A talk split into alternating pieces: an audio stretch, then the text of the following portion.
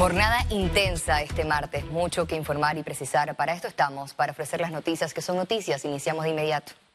El ministro de Salud, Luis Francisco Sucre, confirmó que la llegada de la vacuna COVID-19 a Panamá será a las 12 y media de la madrugada. La empresa nos había notificado que el, primer lote llegaría por avión el día miércoles 20 a las 2 a.m. Sin embargo, queremos hacer la observación hasta hace algunos minutos se nos informó que esta carga se adelantará una hora y media, o sea, que estará llegando al país a las 12 y 30 de la medianoche. Y tal como lo anunciamos, en unas horas Panamá ya contará con las primeras dosis de vacunas contra el COVID-19. Los detalles enseguida con nuestro periodista y compañero Félix Chávez. Adelante, Félix.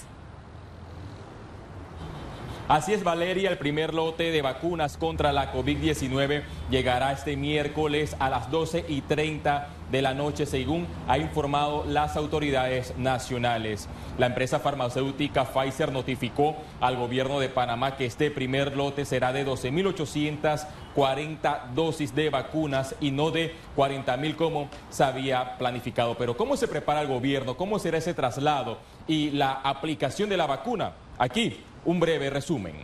Que se colocarán la vacuna la... reducción de las dosis pactadas se debe a que la empresa farmacéutica Pfizer aumentará su producción de vacunas en Europa, lo que afectará a Panamá de forma temporal en los envíos por tres semanas aproximadamente. La capacidad que estas compañías tenían eran básicamente de 70 millones de dosis para 35 millones de personas.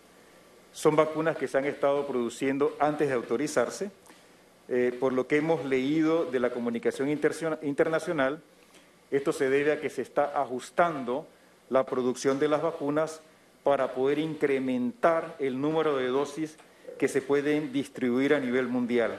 El Plan Nacional de Vacunación iniciará con la recepción de las dosis. La Fuerza de Tarea Conjunta custodiará la carga de alto valor hasta el programa de inmunización de vacunas para luego ser distribuidas a todas las regiones de salud.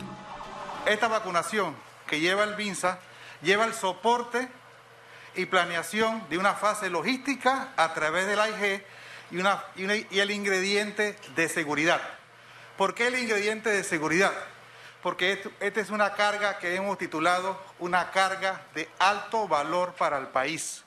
Una vez recepcionada la misma, iniciamos el traslado hacia el Depósito Nacional Biológico, el cual lo realizaremos con una cápsula de seguridad, la cual hemos identificado una cápsula robusta y la misma está compuesta por motocicletas de la Dirección de Operaciones de Tránsito, por tres vehículos de las Fuerzas Especiales, dos vehículos que van a estar destinados para la carga de alto valor, en el cual un vehículo es el principal y el otro vehículo es el vehículo de contingencia. En cada provincia existen 15 puntos de acopio. Los envíos se realizarán en el interior del país y en las áreas de difícil acceso vía aérea y marítima, con ocho helicópteros, cuatro aeronaves y nueve botes de patrullaje costero. El proceso de vacunación será este miércoles con el personal médico de primera línea. Se espera que el jueves sea el turno de los adultos mayores de 60 años encamados en asilos y en casas hogares. Tenemos cinco días para vacunar una vez la vacuna esté a temperaturas de más 4, más 2, más 8. En esta organización nosotros tenemos un aproximado de 2.400 enfermeras que van a ser las responsables de todo el proceso de vacunación. Hasta la fecha, 300.000 personas han llenado el formulario de vacunación. Durante el proceso, ustedes van a poder tener una tarjeta digital de vacunación adicional a la que ya le dan las enfermeras, en donde van a saber de qué lote se vacunó, en qué instalación fue y cuándo le corresponde la segunda dosis en el grado caso de que eh, la vacuna que se le esté colocando así lo requiera. En el país hay más de mil escuelas y centros educativos habilitados para la vacunación. Panamá también cuenta con un equipo para la vacunación a domicilio. La nación prevé implementar el pasaporte de inmunidad y la tarjeta de vacunación internacional. Vuelvo contigo, Valeria. Muchas gracias, Félix, por tu detallado informe. Panamá entera atenta a la llegada de las vacunas y acá en ECO estaremos en directo con todas las incidencias. Continuamos porque la positividad de casos COVID-19 en Panamá continuó su descenso. Este martes, un 16.6% de las pruebas resultaron positivas. Veamos en detalle las cifras del MINSA. 301.534 casos acumulados de COVID-19. 2.173 sumaron los nuevos contagios por coronavirus. 2.597 pacientes se encuentran hospitalizados, 241 en cuidados intensivos y 2.356 en sala. En cuanto a los pacientes recuperados clínicamente, tenemos un reporte de 243.157. Panamá sumó un total de 4.864 fallecidos, de los cuales 31 se registraron en las últimas 24 horas. Continuamos en tema salud. Expertos abogan para que las autoridades sanitarias permitan más actividades al aire libre. Más detalles en la siguiente nota. Las actividades al aire libre no implican riesgo de contagios, indicó el doctor Emilio Saturno. Resaltó que hay mayor riesgo de transmisión del coronavirus en lugares cerrados. Las personas se reúnen en lugares cerrados para que las autoridades no los vean y entonces es mucho peor el riesgo de contagio, como has visto en muchas fiestas, en videos que han pasado por ahí, ¿no? Entonces el riesgo de contagio es tremendamente mucho mayor a que si hubieran estado en un parque eh, jugando algún deporte o corriendo o en la playa. Habló de la necesidad de permitir realizar actividades recreativas. Yo creo que sí se debe permitir, aparte de la parte psicológica y, emocional de, muchas personas que, están suspendidos y no saben qué va a pasar con su vida, de los niños que tienen meses y meses de estar en, la, en la, casa con, la, con las escuelas virtuales, o sea, tener, poder salir a caminar, pues jugar con un amiguito que tienen seis meses de no verlo, por lo menos al aire libre. Lizeth García, Econews.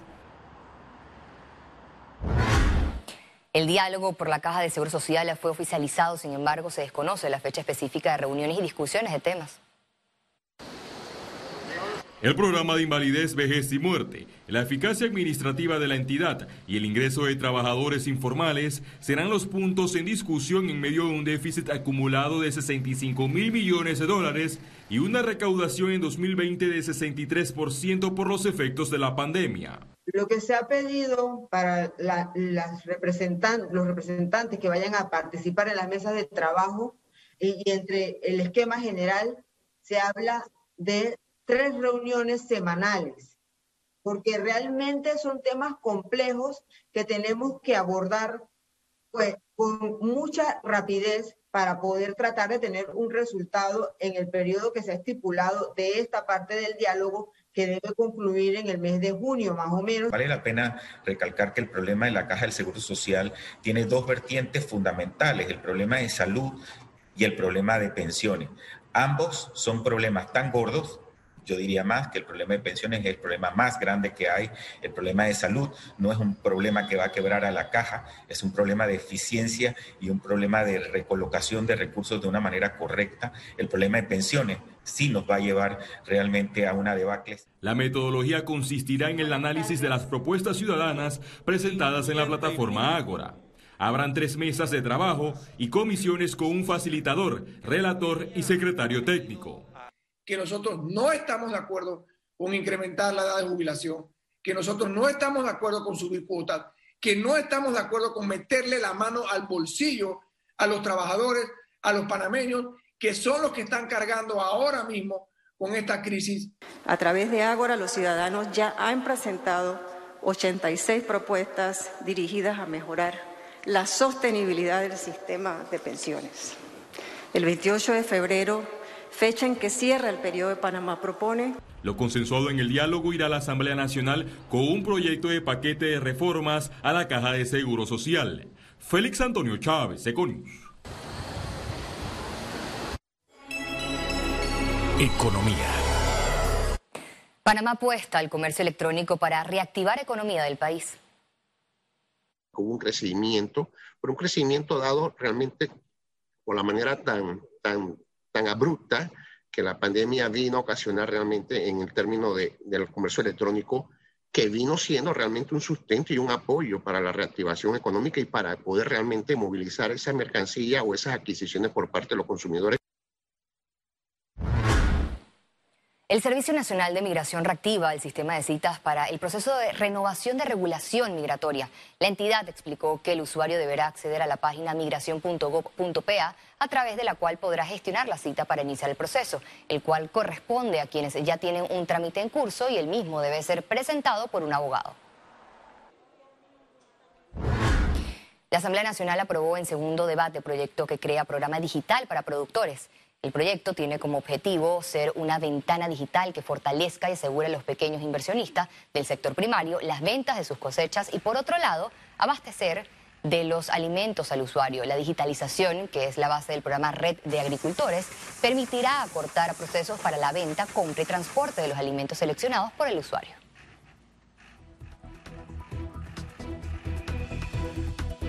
Y al regreso internacionales y recuerde, si no tiene la oportunidad de vernos en pantalla, puede hacerlo en vivo desde su celular a través de una aplicación destinada a su comodidad. Es Cable Onda Go, solo descárgala y listo, ya venimos.